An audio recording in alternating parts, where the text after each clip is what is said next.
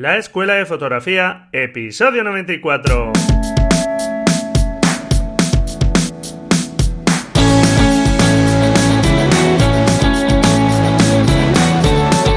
Que son mis ojos, mi tesoro, que es mi Dios, la libertad.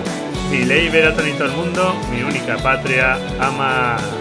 Hola, ¿qué tal? Bienvenido a este nuevo programa de la Escuela de Fotografía, un podcast para aprender fotografía y donde queremos centrarnos sobre todo en cómo conseguir mejores imágenes, en preocuparnos por conocer nuestra cámara lo antes posible y ya centrarnos en lo importante, que es mejorar nuestras imágenes. ¿Qué hace que nuestras imágenes puedan ser mejores, que transmitan de la mejor forma posible aquello que estamos buscando, que nos ha llamado la atención y queremos registrar con nuestra cámara, sea un teléfono móvil, sea una cámara sin espejo, una cámara reflex o, como nos va a decir el invitado de hoy, hasta con una lata de Coca-Cola.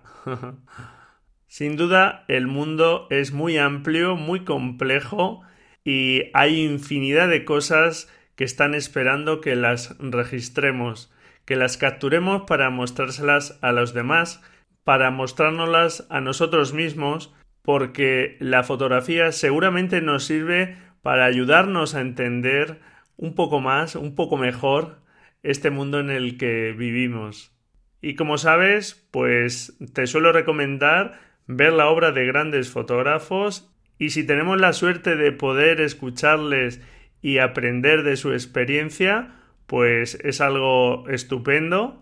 Y hoy tenemos aquí a un fotógrafo invitado muy experimentado ya, con mucha experiencia formativa también, no en vano ha escrito ya 11 libros de fotografía, todo un experto en el manejo de la imagen digital, como vas a ver en la entrevista, un experto del HDR, de ampliar el rango dinámico en las imágenes, que como seguramente sabes, se realiza fusionando varias imágenes con distintas exposiciones del mismo encuadre y hoy nos va a hablar también de su último libro muy reciente de este verano, Cómo hacer buenas fotos.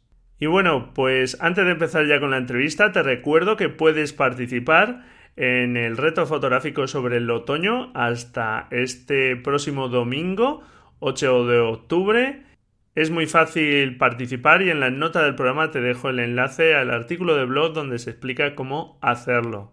Anímate porque la práctica también es algo fundamental y estos retos fotográficos, pues bueno, eh, pretenden ser ese estímulo para que salgas a hacer fotografías. Y sin nada más, te dejo con esta entrevista de este veterano de la fotografía que nos muestra cómo ha ido evolucionando su visión sobre la misma y estoy seguro que te va a ser muy interesante. Vamos con ella. Bueno, pues hoy tenemos aquí a un fotógrafo invitado, ya un fotógrafo muy experto. Bienvenido, Fructuoso. Hola, Braulio, ¿qué tal? Encantado. Muy bien, pues el placer es mío, es nuestro de tenerte aquí, que hayas sacado un ratito para poder estar aquí con nosotros. Te lo agradezco. Por mi parte, lo que, lo que, lo que necesitéis. Siempre me gusta intercambiar conocimientos y siempre se aprende de todos. Pues seguro que toda esa experiencia que ya acumulas y tu vocación formativa nos va a venir de perlas en la escuela de fotografía donde, bueno, pues estamos aprendiendo y queremos mejorar nuestras imágenes. Y si te parece, pues hago una pequeña reseña tuya por si alguien no te conoce. Perfecto. Bueno, pues actualmente tienes tu residencia en Florida, repartida un poco entre tu Murcia querida y Estados Unidos. Has trabajado como fotógrafo freelance durante muchísimos años, eh, involucrado en muchísimos proyectos artísticos y bueno, pues has sido un fotógrafo que se ha ido especializando bastante en el tema de la fotografía digital. Eh, has escrito numerosos libros, y además has colaborado con distintas asociaciones fotográficas internacionales como la Professional Photographer of America, la PPA, eh, o la European Photographer Association. Y también has colaborado con grandes empresas de software como Adobe o la empresa de los plugins, Nick, que recientemente, bueno, hace ya un tiempo, pues adquirió Google, colaborando como testeador de sus productos. Y bueno, cuéntanos, Fructuoso, cómo fueron tus inicios en la fotografía. Pues a mí la fotografía siempre me gustó, era un campo que me, la verdad es que me producía mucha curiosidad y desde muy pequeñín pues ya hacía mis pinitos. Eh, como anécdota, pues ya con 8 años probablemente pues ya me fabriqué mi primera ampliadora con una lata de, de colacao, de aquellas que había cuadradas.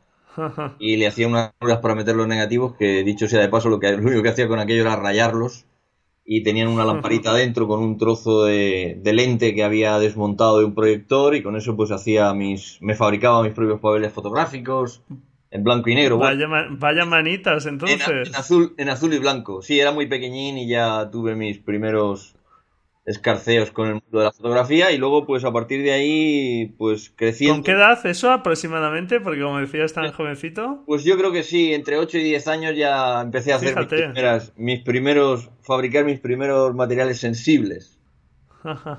Muy pequeñín. Y luego pues ya pues a partir de ahí lo que sueles hacer, ¿no? Te vas formando, vas estudiando, vas creciendo en ese mundo y pero esos fueron realmente mis principios que yo los recuerdo con mucho cariño y luego pues pedir prestado material como mi primer reportaje que lo hice con una cámara prestada de un amigo, etcétera, ¿no? Siempre muy inquieto en ese mundo. Muy bien. Bueno, entonces ya tenías muy clarito desde pequeño, vamos, tu pasión un poco por la fotografía. Y como decía al principio, pues lleva muchos años implicado en la fotografía y bueno, pues más recientemente, desde hace ya bastantes años también, en la fotografía digital. Y bueno, pues ahora ya parece verdad que está superado ese debate de fotografía analógica, fotografía digital, que bueno, pues parece que los más puristas tenían pues ahí sus recelos ante la fotografía digital.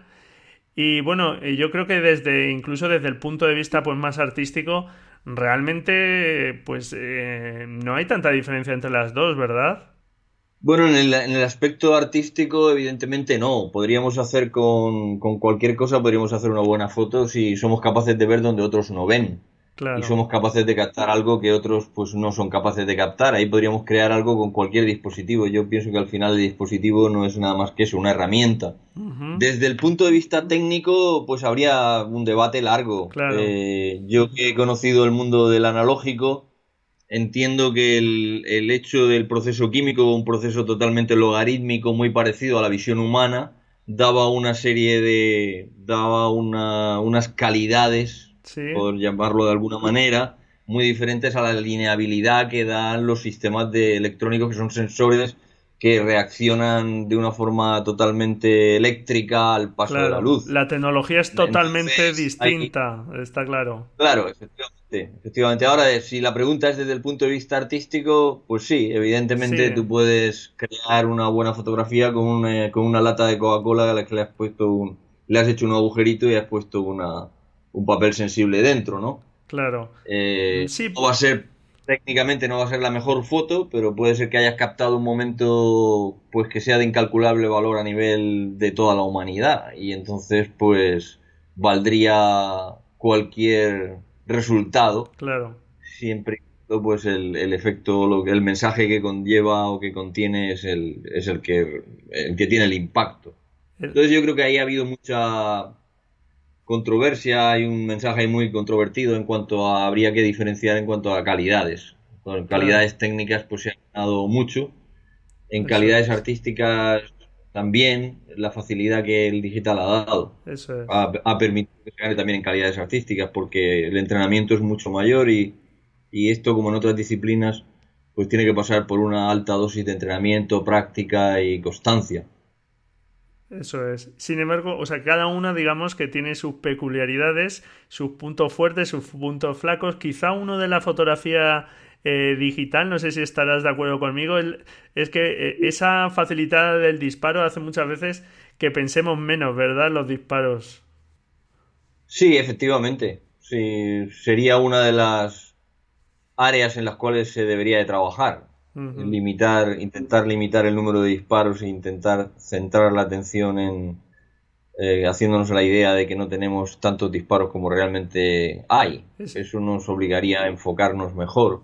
Aunque por otro lado, el hecho de poder hacer un gran número de disparos pues nos puede permitir hacer una selección también mejor. Claro, eso es. Todo tiene sus ventajas y inconvenientes. Claro. Muy bien. Hace ya, vamos, ya unos años que publicaste en, Anaya tu libro Fotografía de alto rango dinámico, el famoso o conocido como HDR. Y bueno, pues al principio yo creo hubo unos años donde se abusó bastante de este efecto. Y bueno, pues eh, la verdad es que los resultados eran bastante poco naturales. Hoy día pues ya parece que eso ya se ha dejado atrás y aunque se sigue usando este procedimiento, pues bueno, ya se aplica de una forma bastante más natural y realmente sigue siendo igual de útil hoy que hace unos años, ¿verdad? Sí, HR es una necesidad. Realmente la capacidad de los dispositivos, precisamente por el hecho de ser electrónicos y muy lineales, no llega a cubrir el rango eh, tonal que podría llegar a cubrir el, la, visión, la visión humana. Entonces ese rango alto rango dinámico es una, es una necesidad en determinadas disciplinas, no se puede prescindir de él.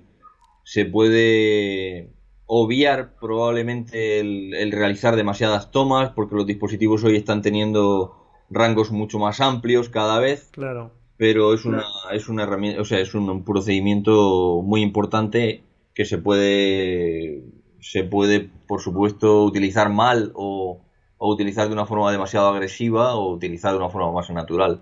Yo creo que ha habido ahí una confusión y, el verdadero eh, alto rango dinámico, el verdadero HDR no es lo que hemos estado viendo en, en, internet y eso es. Eso pienso que es como una especie de falso alto rango dinámico o un efecto, podríamos llamarle HDR, pero el es, natural, puesto que lo que trata es de, equiparar o equilibrar la, visión humana a la visión del dispositivo electrónico. Claro. Igualar, tratar de igualarla. Eso es, por las deficiencias que, como estábamos comentando, pues tienen hoy día todas las cámaras, unas más, otras menos, de que son incapaces de ver eh, lo mismo que, que ve el ojo humano. Y eso es lo que trataría un poco de, aportar este, este, efecto de estas partes eh, que tienen menos luz, pues poder recuperar un poquito de luz y las partes que aparecen más quemadas, el ojo sí responde mejor y no quema esas partes. Y de ahí en la necesidad de aplicar esa etapa que muchos fotógrafos, pues sobre todo al principio, obvian que es la de eh, aplicar un revelado o un procesado sobre la imagen, que puede ser, por ejemplo, pues este efecto HDR o por lo menos un revelado básico, ¿verdad?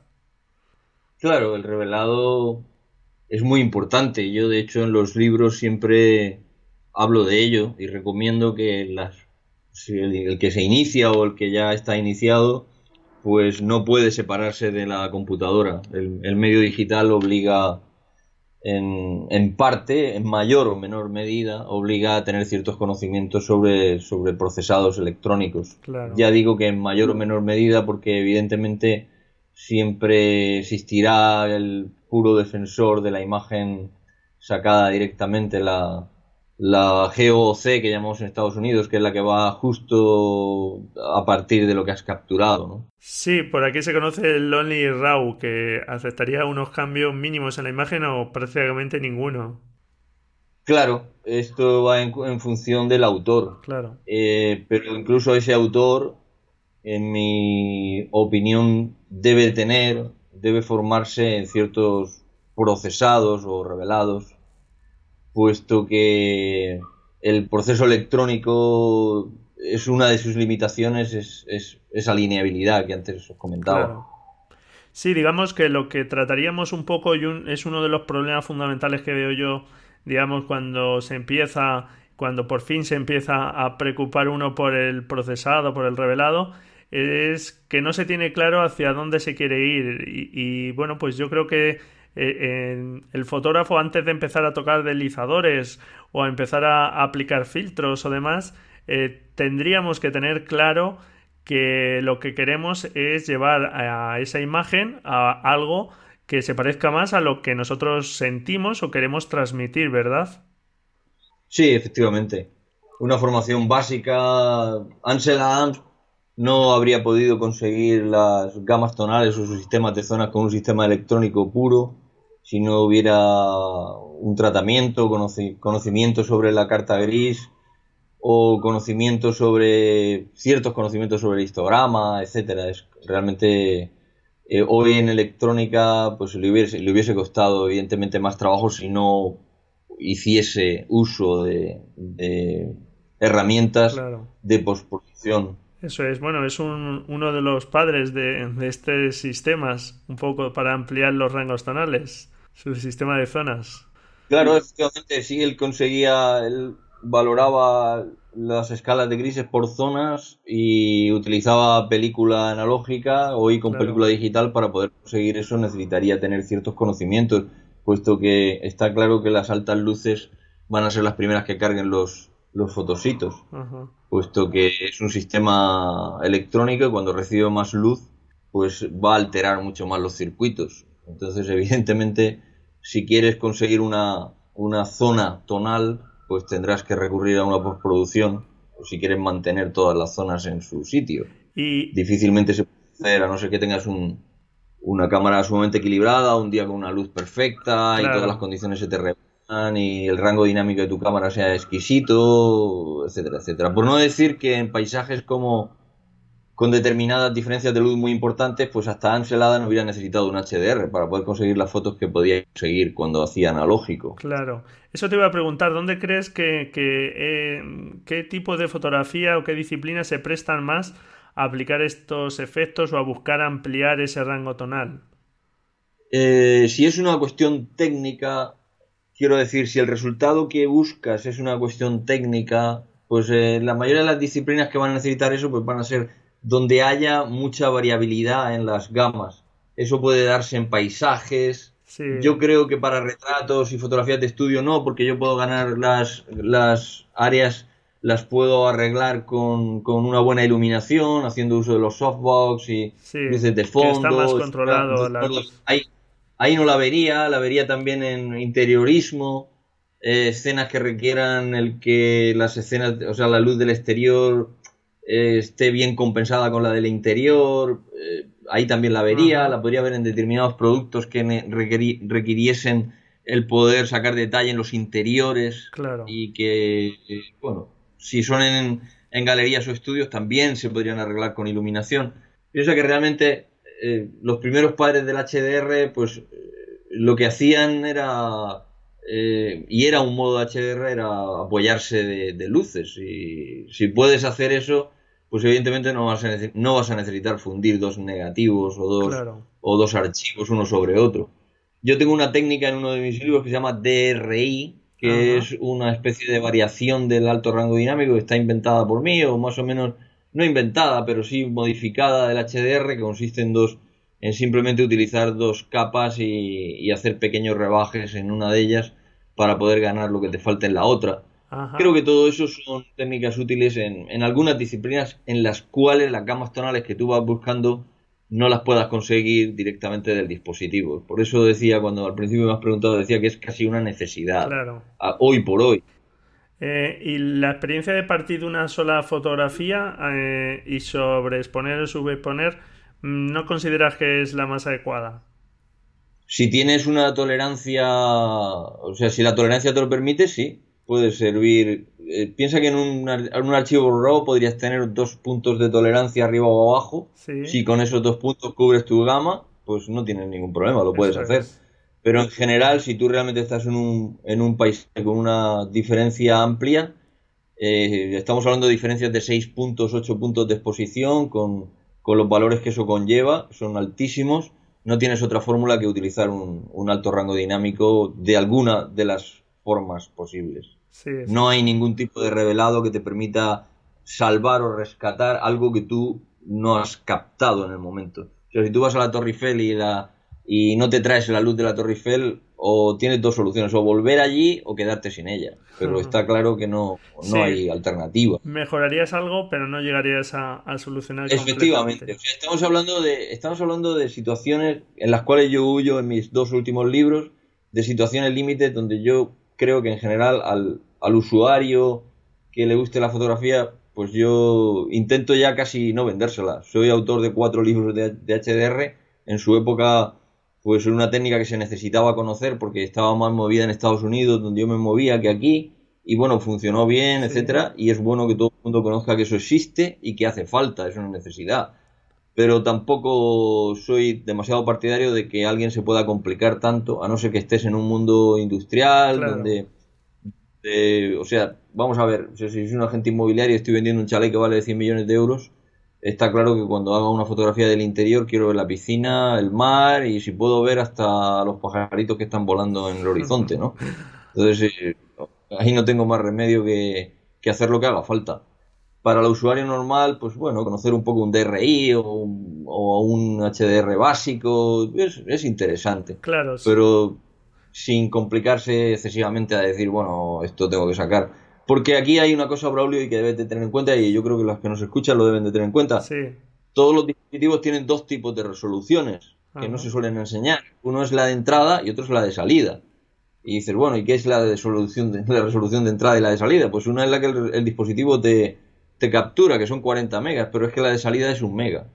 Entonces tú 40 megas no los puedes meter dentro de un mega porque la mitad de ellos se van fuera. Entonces muchas veces te complica demasiado cuando la tecnología es un embudo. Ahí, ahí no, no, acabo de entender por qué dices la de salida es un mega.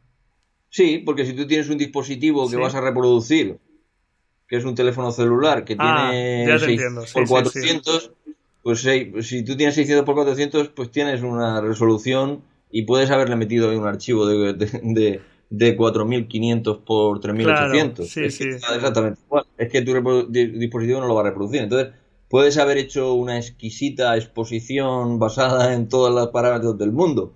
Al final, el, la resolución es un embudo. Claro, sí, Te han vendido algo que no usas. No puedes usar. Esto sería como pues bueno, tener, tener un camión, ¿no? Y, y, al final, pues dedicas el camión trailer de 16 ejes para, para llevar la silleta del bebé.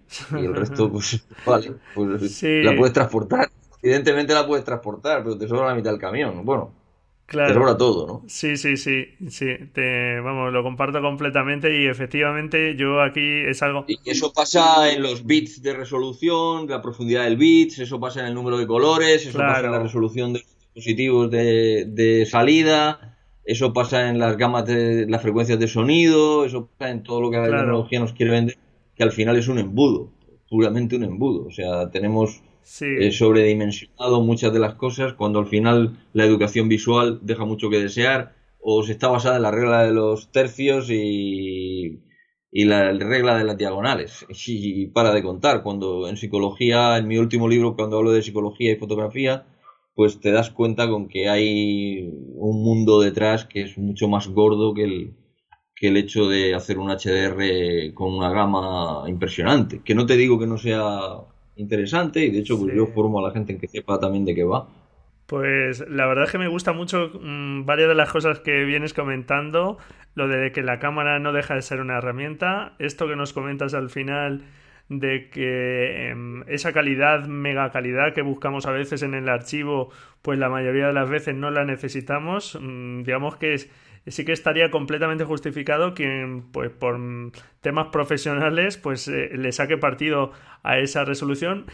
y, al hilo un poco de esto que comentas, pues sí que de vez en cuando pues me llegan eh, algunas consultas y, y, es algo que a la gente le le preocupa mucho el hecho de decir, es que mira, es que hago eh, zoom 100% sobre la imagen y parece que no termino de ver nítido, parece que no está del todo bien enfocado. Y, claro, yo vuelvo un poco a lo que tú dices, digo, al final, eh, ¿quién está haciendo zoom al 100% sobre una imagen si la publicas al final por 1000 píxeles por 600? Claro, así es. Muy bien, así que me, gusta mucho lo que comentas. Y mm, en tu caso, eh, con tu experiencia, eh, ¿Recomiendas la técnica del derecheo del histograma? ¿Realmente crees que es algo que siempre hay que buscar? O, no siempre tiene que ser aquí? Aquí hemos tenido fotógrafos un poco que han pasado por aquí, que nos han dicho una cosa y otra. No sé cuál es tu experiencia.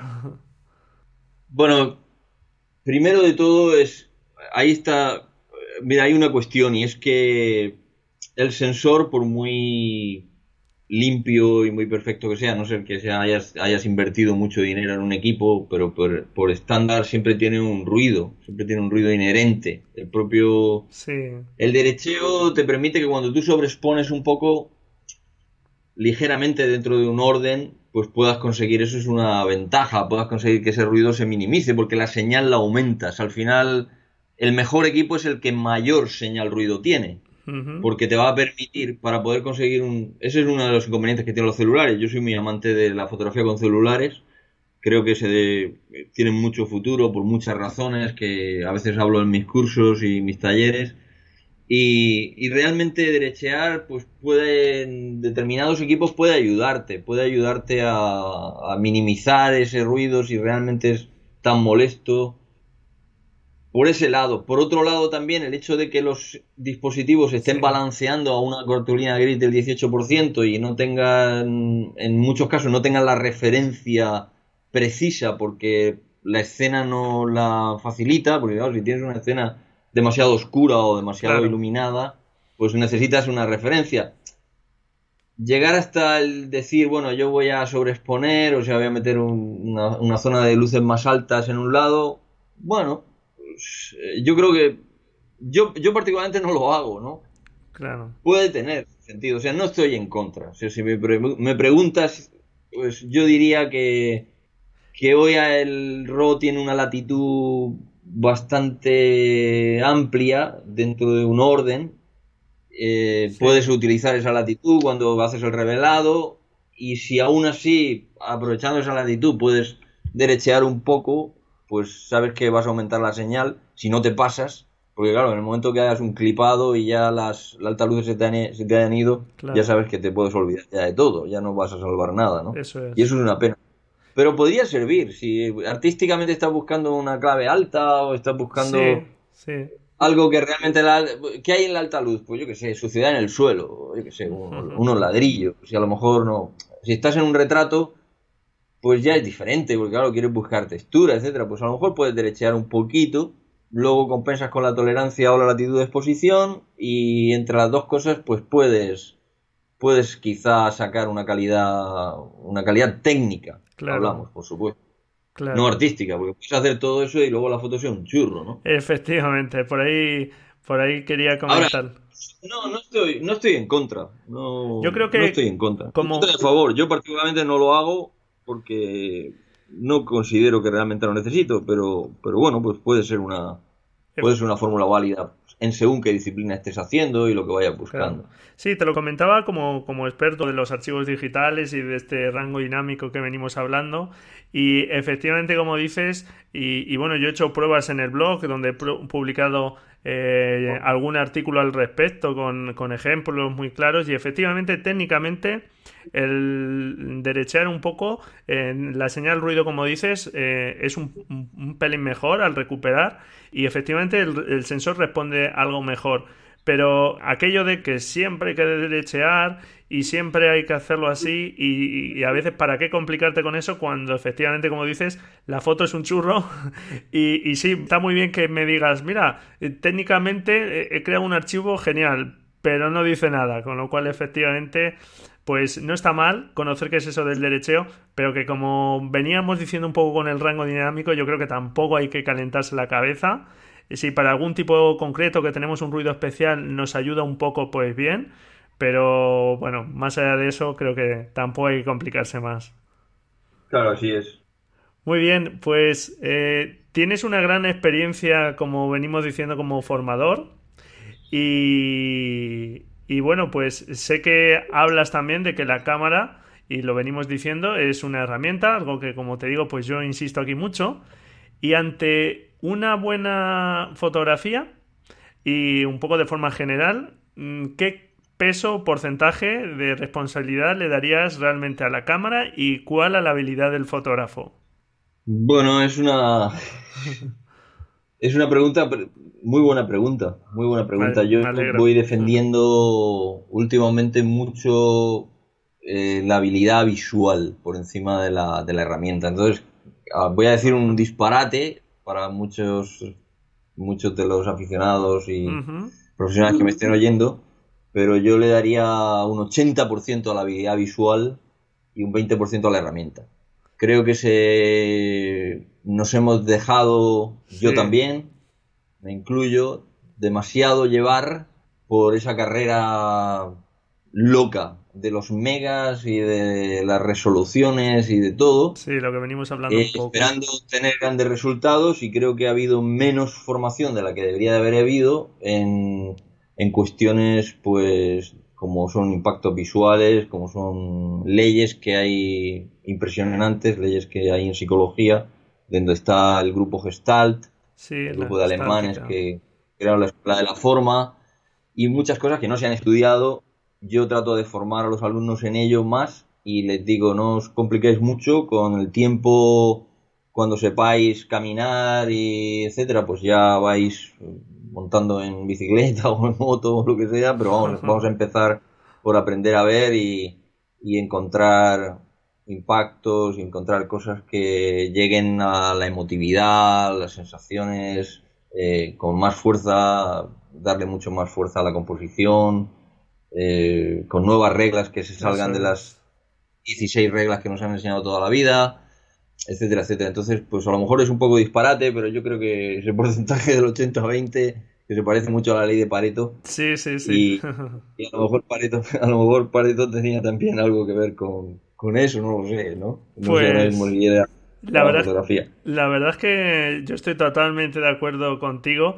No me parece exagerado ese porcentaje que dices. Naturalmente, al final, en determinado tipo de fotografías, que bueno, pues sí que se requiere a lo mejor eh, algún requisito técnico más importante, pues sí que ahí tienen más peso.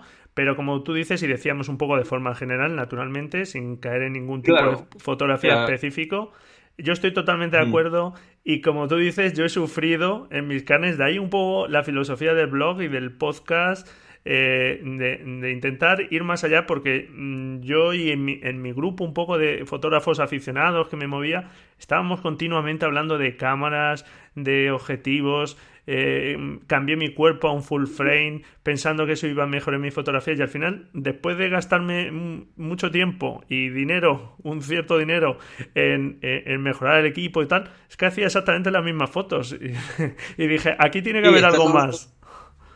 Estás hablando con una persona que cambiaba prácticamente cada año de equipo y cada vez más caro y cada vez más sofisticado, de los cuales yo pongo el ejemplo en mis conferencias como una calculadora electrónica de aquellas que te acordabas que eran las científicas, que te hacían miles de funciones para terminar haciendo sumas, restas, multiplicaciones y divisiones.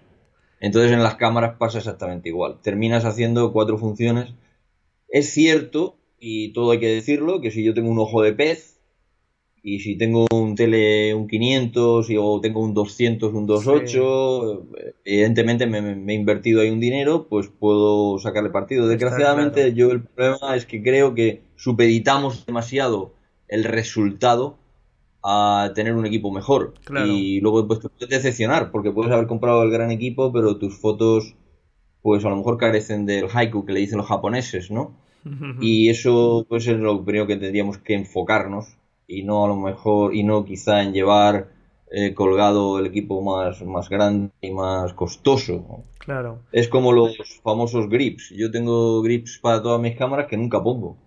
y yo recuerdo que los comprábamos porque decíamos, que vamos a tener un montón de batería y vamos a hacer no sé qué y, al final pues lo que llevas es peso. Hoy yo creo que lo que hay que tener es menos peso, más agilidad en los movimientos. La cámara nunca va a madrugar por ti, eso lo digo siempre en mis libros al final. Y si quieres una buena foto, pues tendrás que levantarte a las 5 de la mañana si eso va a ser un amanecer y a lo mejor te tienes que meter en el agua y la mejor cámara del mundo que te has gastado 5.000 dólares, pues no se va a meter en el agua por ti. Vas a tener que levantarte tú. Uno se ha levantado con una D60 y otro pues no se levanta con una Mar 5.4 o algún modelo super guay y el, de la cámara pequeñita de 500 dólares pues hace unas fotos muy espectaculares. Eso es. Sí, más, más cuenta a veces el empeño y la preocupación por conseguir una buena fotografía, por seguir aprendiendo, formándose, conociendo el medio, que, todo eso. Y, me pareció un ejemplo muy bueno lo que has dicho de caminar, luego bicicleta, luego moto, porque seguro que si tú vas adquiriendo ese conocimiento, pues tienes mucho más claro ya realmente qué material te hace falta una vez que ves la limitación de tu equipo. Pero efectivamente yo creo que hay un exceso de preocupación y bueno, pues me alegro que tú con tu experiencia nos, nos ratifiques un poco esto. Me alegra mucho escucharlo. Bueno, pues por tu experiencia como formador en la captura, ¿cuál crees que es el principal error de la gente a la hora de obtener una buena fotografía? Pienso que en la captura, una de las cosas que yo enseño en el último libro, cómo hacer buenas fotos, y también enseño como docente, en la captura es valores aprendidos, estereotipos aprendidos que están muy, muy grabados en nuestra mente. Ajá. Yo pongo un ejemplo y es pongo una diapositiva que es un, cerebro y en, la siguiente animación el cerebro le cae una jaula y se queda enjaulado. Creo que una de las cosas en las que el profesional o aficionado tiene que trabajar, y creo que se está trabajando bastante en ello, es en, en, tratar de romper esa jaula. Yo le llamo, es otra diapositiva que le llamo el plan de fuga, y es un señor con un martillo rompiendo una pared y cuando hace, termina de hacer el agujero, pues se dan cuenta que dentro de su cerebro hay un montón de parámetros. Para eso yo hago el test de Baum, que es un test psicológico muy interesante, que es un test pictórico. Ajá, no, no lo conozco. Y detectas cómo tu cerebro visualmente está estructurado de una forma y si quieres y quieres ese test lo puedes hacer a grandes fotógrafos que sus fotografías te llamen mucho la atención y ves cómo los resultados son muy diferentes. Yo he hecho test a, muchos aficionados, los que, los que colaboran y quieren hacerlo de forma voluntaria, y llegas a la conclusión de que esos, esos esquemas son los que realmente dirigen, es como la filosofía de Jung, de Gustav Jung, eh, cómo dirigen tus actos inconscientemente.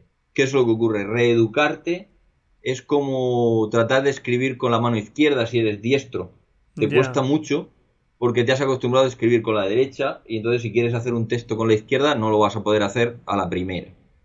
Donde creo que hay un gran error a la hora de, hacer el disparo está ahí. Hay una serie de técnicas, pues desde la que utilizaba Cartier-Bresson que intentaba guardar las imágenes y no verlas inmediatamente para tranquilizar y poder ser eh, mucho más objetivo a la hora de analizarlas y esperar tiempo suficiente y hay toda una serie de técnicas que nos pueden ayudar a romper esa jaula que es la que te va llevando casi sin querer, sin que tú tengas consciente de ello, a determinadas pautas.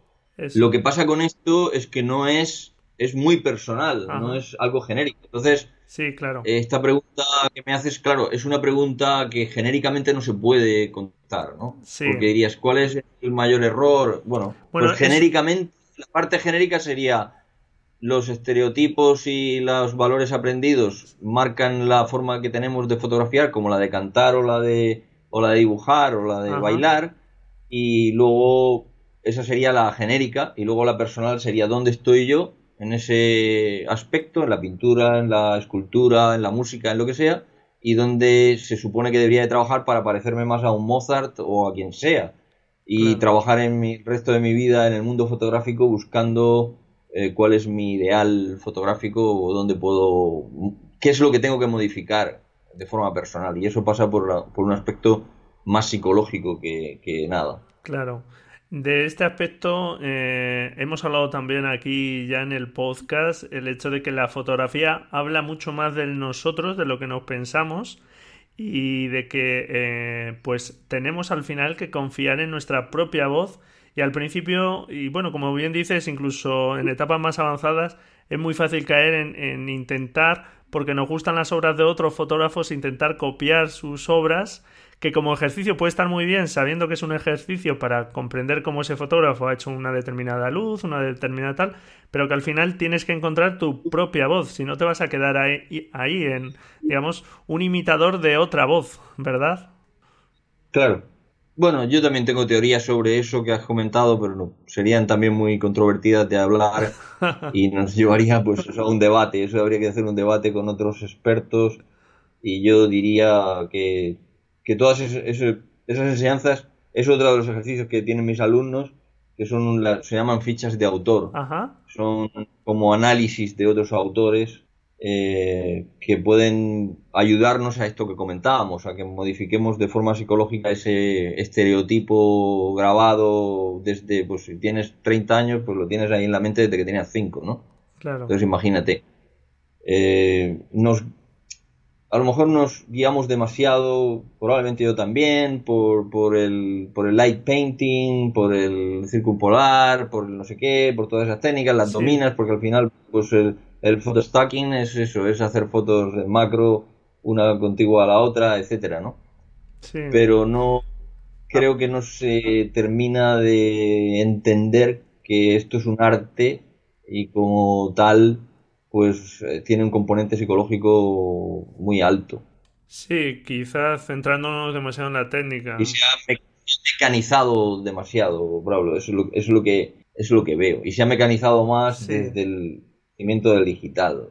Porque ahora la facilidad, eh, el número de disparos que puedes hacer, pues ha pasado de 36 de un carrete a 36.000, por decir una cifra. Sí, algo que, como decíamos antes, no, no siempre es tan positivo porque no pensamos tanto la foto que hacemos. Y bueno, pues centrándonos en tus libros, recientemente has publicado en Anaya, en la colección Fotoclub, el libro Cómo hacer buenas fotos. Háblanos un poco sobre él. El libro, bueno, yo tengo 11 libros publicados, este precisamente es el número 11. Estoy trabajando en otro y en uno nuevo, que este quizá me llevará un poco más de tiempo. Es un libro, como bien dices, pues donde por fin la editorial pues entendió que no había que había demasiada formación técnica, iluminación y etcétera, etcétera y que se necesitaba y que era buena idea el, tratar algo que fuera más relacionado con, con, la psicología. Entonces es un libro muy de psicología y fotografía, aunque el título es más genérico, pues es un título comercial el libro está dividido en 10 capítulos, creo recordar, y en... es un libro muy motivador. En medio de cada capítulo hay un, personaje famoso, desde Albert Einstein, Leonardo da Vinci, etcétera. Y todos esos personajes que hay dividiendo los capítulos, el libro está funcionando bastante bien, la editorial lo ha lanzado a un precio muy, muy, muy competitivo para el precio de los, libros de fotografía. Eh, ¿Cuál es la particularidad de estos autores o de estos personajes? Estos personajes basaron su vida, o sea, fueron exitosos no porque estudiaron mucho, sino todo lo contrario. Eran bastante, bastante malos estudiantes, los tenían que cambiar de colegio, algunos no fueron a la escuela, algunos lo que hicieron fue, pero tenían algo todos ellos tienen algo en común y es que se han basado mucho en su espíritu eh, creador. Eh, y ese espíritu creador es el que trata ese libro en, casi todos los capítulos. Eh, hay una parte que habla del juego pregunta-respuesta, donde tú te puedes habituar a hacerte una serie de preguntas cuando vas a hacer fotografías. Hay una parte donde te hace pues valorar el realmente la toma en sí como una propia imagen más que como un como el, el hecho de tener pues muchísimas para poder hacer. Hay aspectos pues muy relacionados con Gestalt como la filosofía de la forma eh, para aprender a ver pues qué hay detrás de las imágenes cuando las fotografías. Hay técnicas como es el, girarse durante, durante la toma que muchas de las cosas que realmente merecieron la pena están justo en la espalda donde, donde las haces es un libro que con un teléfono celular y ganas, pues no necesitas grandes cosas para, hacer una fotografía diferente. Trata de enseñarte el que pues tienes que efectivamente reeducar tu mente si quieres crear algo eh, que no esté en las redes, como ya sabes, una imagen en, en una red hoy al segundo solamente al segundo ya es antiguo, ya se ha quedado anticuada y hay tantos millones que la única forma de destacarse. El libro empieza contando una historia de un mono y la historia dice que si tú adiestras a un mono a pulsar el botón, pues él hará fotos. Y la pregunta es si hará buenas fotos. Claro, técnicamente hará buenas fotos. Claro. ¿Por qué? Porque los dispositivos hoy están preparados para hacerlo todo. Los fabricantes, su misión número uno es que las fotos te salgan bien, pero tiene que haber una diferencia entre el hombre y el mono. Los dos apretan el botón o aprietan el botón, pero tiene que haber esa diferencia. Y esa diferencia está en los 6 millones de, de años de evolución del cerebro humano a ser capaces de detectar dónde hay un sentimiento. La foto técnicamente va a salir bien. Entonces eso es un, eso es un poco a, grandes rasgos la filosofía de este, de este nuevo libro. Entonces está funcionando bien porque es para todos. es algo así como yo tengo un teléfono y puedo hacer fotos verticales eliminando los fondos, puedo tener en cuenta que hay una farola justo a la altura de la cabeza del sujeto, puedo entender que hay leyes en psicología que me pueden ayudar a componer mejor y que la foto sea más atractiva y que no están basadas exclusivamente en, leyes como los tercios o, las diagonales o, la, o la figura de Fibonacci, ¿no? sino que puedes salirte de ahí puedes salirte de ahí creando o viendo otras cosas. Eh, la filosofía del Hay vida más allá de, de estas reglas, sí, compositivas. Sí, eso es, básicamente, Braulio, la, la, filosofía de este, de este nuevo libro. Es cómo hacer buenas fotos, es un libro simple y muy basado en ver donde otros no ven, aprender a ver. Muy bien. Eh, pues observar lo que... Tiene una pinta estupenda, la verdad, eh, por todo esto que, que nos Sí, ya te está funcionando bien. Sí, buenos comentarios y yo estoy contento. Y eso pues me da pie a seguir trabajando en otro proyecto también muy diferente y con ánimo de, bueno, pues en un tiempo pues esté el otro, otro libro allá en la calle. Basado, me, me, he despegado mucho, como sabes, yo tengo un libro que es único a nivel mundial y tengo otro que está editado en Alemania también que fue un bestseller. Tengo un libro de fotografía en 3D. Sí. O sea, he hecho mucho en técnicas muy, creo que buenos libros, pero técnicas. Al final son eh, seguir pasos y hacer básicamente siempre lo mismo. En fotografía puedes hacer eso, seguir los pasos, es decir, siempre lo mismo, tanto en Photoshop como en cualquier programa, como utilizando la herramienta o decir voy a, salirme de esa jaula en la que estamos metidos, que no es una labor fácil, también lo digo. de hecho, hablo de, algo que se llama la curva de la maestría y explico claramente en qué consiste el poder ser eh, pues innovador, diferente, creativo. Hablo también de la ley de Scammer, de las leyes, leyes de creatividad para darte ideas. Explico las ideas de lanzar una pelota con un, con un mensaje y, ser capaz de llevarlo. Hablo de lo que es fotografía activa y pasiva, que es lo que también nos diferencia cuando quieres hacer algo diferente. En fin, esto es un poco. Pues como te decía, la verdad es que tiene una pinta muy muy buena. Eh, creo que va muy en la línea de lo que yo vengo comentando aquí en el blog y del espíritu, como te comento, del blog y el podcast. Y bueno, pues eh, mi ejemplar viene en camino ya, así que espero recibirlo muy pronto. Y, bueno, seguro que hago alguna reseña en el blog, eh, porque estoy convencido que me, me va a gustar por todo lo que estás diciendo porque bueno, muchas de las cosas que has comentado pues eh, eh, ya me suenan, ya, ya he leído sobre ellas, en algunas incluso pues he escrito en el, en el blog y, bueno, pues sin duda eh, aconsejo a todo el mundo, en la nota del programa dejamos el enlace al libro para que lo puedan ver y, y vamos, yo estoy seguro que es un libro que merece muchísimo la pena.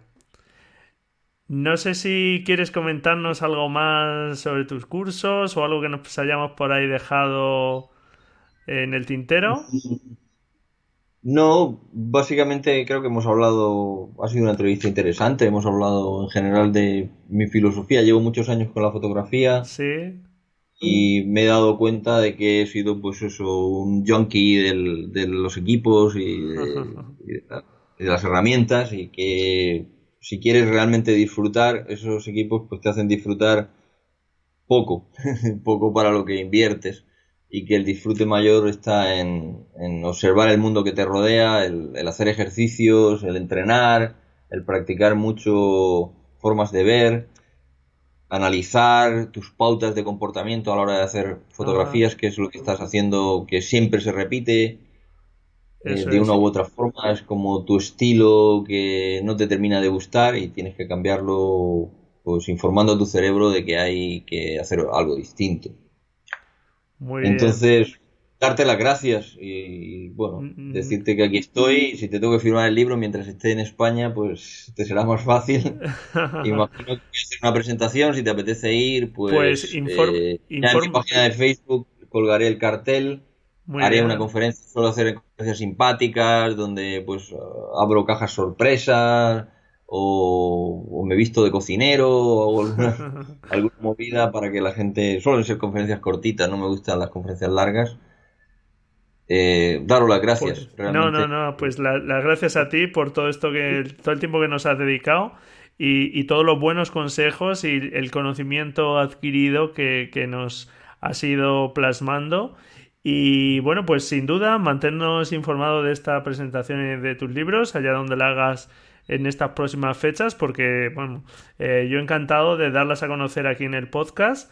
Y, bueno, pues que, estoy seguro que, van a ser de, mucho interés. Así que muchísimas gracias por, por estar aquí con nosotros. Gracias a vosotros. Pues nada, nos vemos, seguramente nos vemos en otra. Un abrazo fuerte, fructuoso. Un abrazo fuerte. Adiós. Bye. Y bueno, pues hasta aquí esta entrevista. Espero que te haya gustado. Como has podido constatar, Fructuoso es una persona que, que, bueno, pues tiene mucha veteranía y lo demuestra con sus palabras, con su tono pausado, hablando sobre todos los conceptos que hemos ido repasando hoy. Creo que nos ha dejado mucho valor y, bueno, pues ha aportado cosas desde su experiencia que creo que son muy interesantes. Te recomiendo echar un vistazo a sus libros. Yo adquirí eh, este último libro, Cómo hacer buenas fotos. Y la verdad, lo que llevo leído me parece interesante. Es un libro sencillo de leer, eh, muy comprensible y con unos conceptos bastante claros. Así que un libro muy recomendable. Seguramente pronto haga una reseña del mismo en el blog. Ya sabes si nos lo ha dejado claro Fructuoso que la cámara no es lo más importante y que tenemos que esforzarnos por mejorar ese lenguaje visual y conocer cómo funcionan el lenguaje de las fotografías. Así que espero que te pongas a ello. y bueno, pues encantado si me dejas tu valoración y tu reseña en iTunes, que sé que te lleva un tiempo, pero te lo agradecería enormemente para que este programa pueda tener un poquito más de visibilidad. Tus comentarios y tus me gusta en iVoox, como no. Muchísimas gracias por estar ahí al otro lado, por escucharme mientras das tu paseo, mientras viajas a tu trabajo, en fin, estés donde estés. Muchísimas gracias por estar ahí.